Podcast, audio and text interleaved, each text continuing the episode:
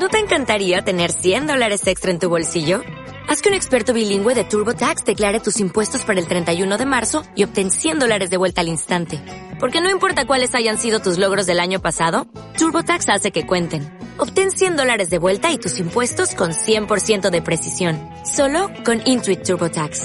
Debes declarar para el 31 de marzo. Crédito solo aplicable al costo de la presentación federal con TurboTax Full Service. Oferta sujeta a cambios o cancelación en cualquier momento.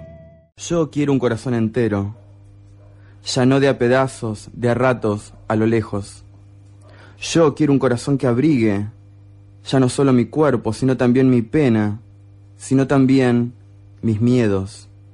Y yo le doy este hueco de mi pecho, este hueco entero para abrigarlo siempre adentro mío. Y yo le doy este hueco de mi pecho, este hueco entero para abrigarlo siempre, pero siempre adentro mío. Yo quiero un corazón que llene, ya no solo mi hambre, sino también mis días, sino también mis noches.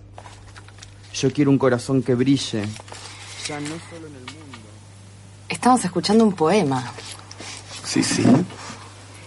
¿Se acuerdan en junio que hablamos de un poeta de acá del barrio eh, que ya no nos acompaña más, pero que como podemos escuchar sigue, ¿no? Dando me acuerdo, vueltas. me acuerdo, me acuerdo. Bueno, estas eran las palabras de Joshua. Un audio de Joshua de hace algunos años, su poema Hueco.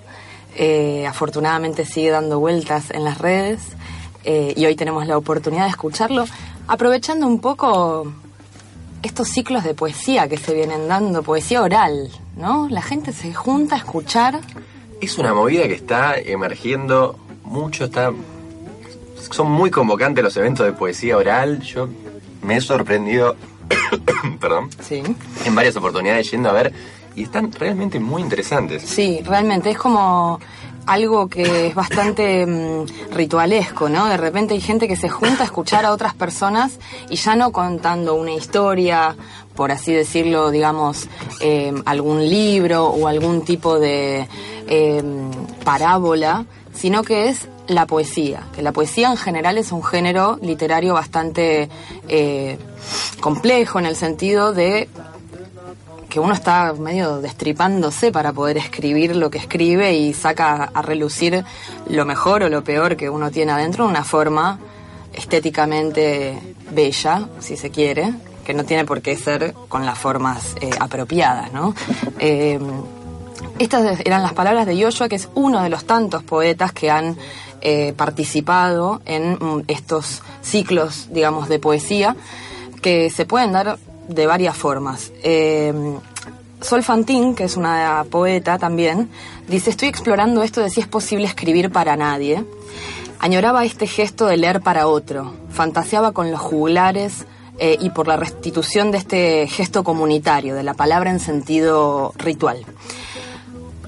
Antiguamente e históricamente la palabra oral existió mucho antes que la escritura, obviamente. Y el contar, el pasar la historia, eh, era de forma oral. Exacto, fue uno de los primeros canales de comunicación que se tuvieron y que eran fundamentales porque servían para, tra- para transmitir la tradición de un pueblo, la historia de tus familiares, las historias entre lugares, eh, contar obviamente lo que eran las literaturas, los mitos. En Grecia obviamente se juntaban, ¿no? A que uno de los maestros pudiera contar distintas historias, o en estos casos los mitos y demás, para que sus oyentes pudieran aprender. Y bueno, digamos, eran formas de enseñar también, ¿no? La educación se impartía de forma oral, como el día de hoy también, ¿no?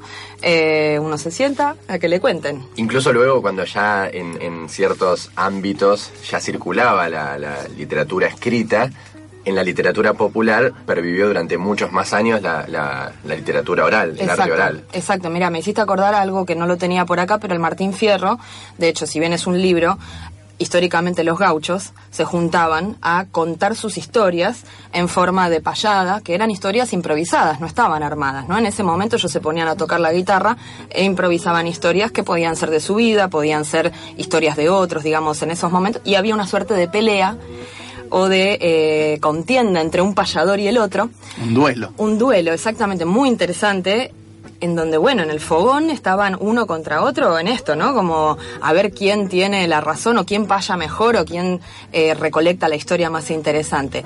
Y hoy por hoy podemos ver algo así parecido en las slam, en los slam, por ejemplo.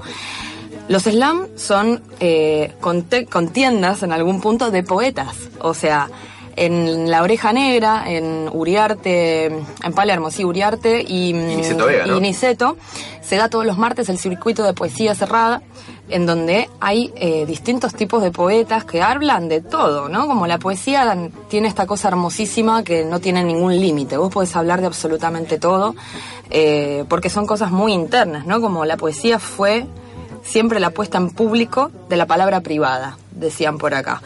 Eh, y me parecía muy interesante esto, porque ya no es la enseñanza de una historia, ya no es... eh, es tu experiencia, es cómo vos vivís la vida a través de estas palabras y cómo vos las ponés, digamos, eh, y las transmitís. Y el hecho de que haya gente que se junte a escuchar eso nos saca de este contexto más individual, en donde uno lee su libro en su casa, y de repente se junta con más gente, se colectiviza este acto de escuchar. Diego Arbit es uno de los eh, participantes de Poesía Estéreo.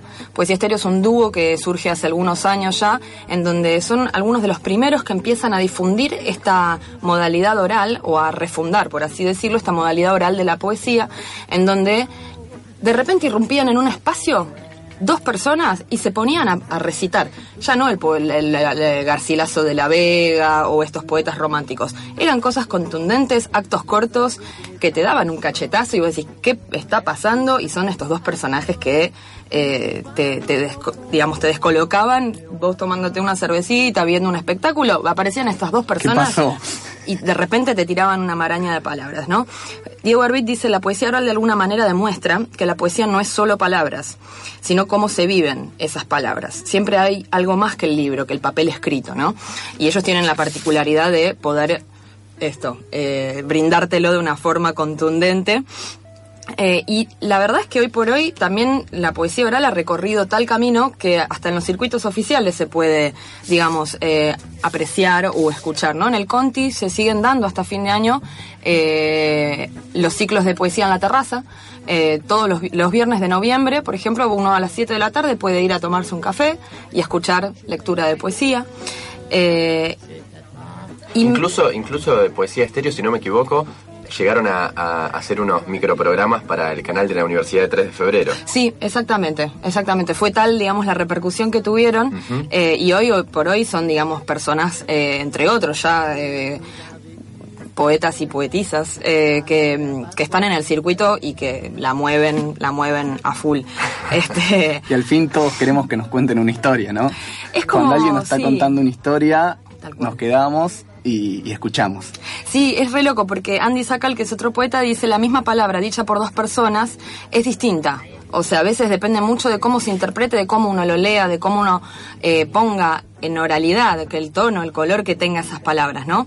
Así que bueno, aprovechamos para invitarlos el sábado 21 de noviembre El próximo sábado. el próximo sábado, desde las 15 horas en el IMPA, se va a estar dando eh, el Festival Poesía hasta la más médula, de 15 a 21 horas aproximadamente, o hasta que, porque es día de veda, no, no nos olvidemos, en Rawson 106, muchos de ustedes seguramente conozcan el IMPA, va a haber un, eso, un festival de poesía, va a haber presentaciones de, libros, va a haber distintas eh, personalidades que, por ejemplo, son del ámbito de la circulación, como tiene que como tiene que ver las editoriales independientes y demás, que van a estar comentando un poco cómo se da este circuito, micrófono abierto, eh, y para cerrar, les quería contar que Eric Barenboim, que es otro poeta, dice algo que para mí es muy interesante y dice, hay que tener en cuenta la lógica del espectáculo en la que vivimos hoy por hoy, ¿no? Todo es una puesta en escena o por lo menos todo es representación, dice él, o casi todo, pongo yo. Así que hacer público un texto no es lo mismo que simplemente escribirlo. Y dicho esto, los dejo con un pequeño audio más de poesía estéreo. Machista, zorro, Héroe justiciero. zorra, puta, perro, mejor amigo del hombre. Perra. Puta, aventurero, Osado, valiente, arriesgado. aventurera, puta, cualquier, fulano, mengano, sultano. Cualquiera. Puta, callejero, De la calle, urbano. callejera, puta, hombre suelo, hombrecito, mínimo, pequeño. Mujerzuela. Puta, hombre público.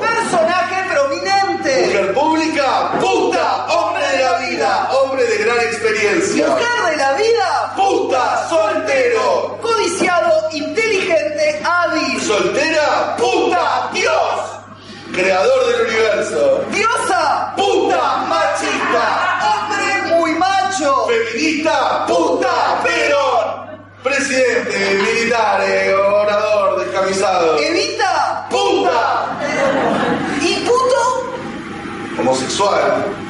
Y puta, todas menos mi madre y mi hermana.